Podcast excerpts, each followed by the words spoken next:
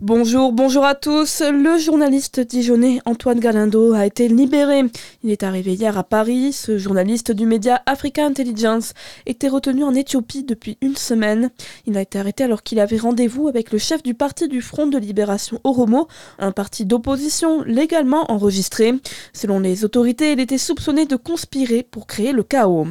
Ils veulent franchir la barre des 10 000 visiteurs. L'association Solietaire, qui organise le concours complet d'équitation de Saulieu en Côte d'Or, voit grand pour sa quatrième édition.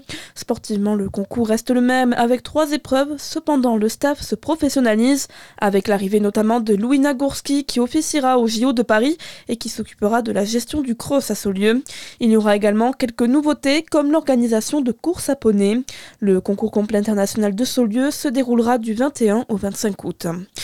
Dans l'actualité également, une nouvelle mobilisation des agriculteurs aujourd'hui. La coordination rurale donne rendez-vous à 14h, place de la République à Paris, pour une mobilisation paysanne et citoyenne, pour réclamer notamment un revenu paysan.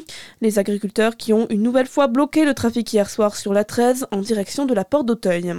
Un proviseur menacé de mort sur les réseaux sociaux après avoir demandé à plusieurs élèves de retirer leur voile.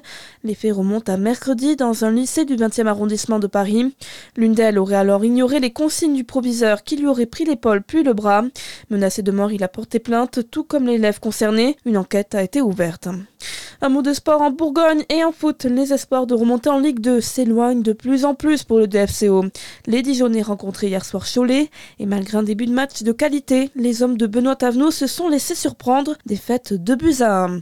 Et puis en handball, c'est un match qui s'annonçait difficile. Le Dijon MH rencontrait hier soir Nantes, deuxième du championnat, pour la 19e journée de Star League. Et malgré une première période convaincante où les Dijonais ont su répondre face aux Nantais, le DMH s'est tout de même incliné 47 à 34.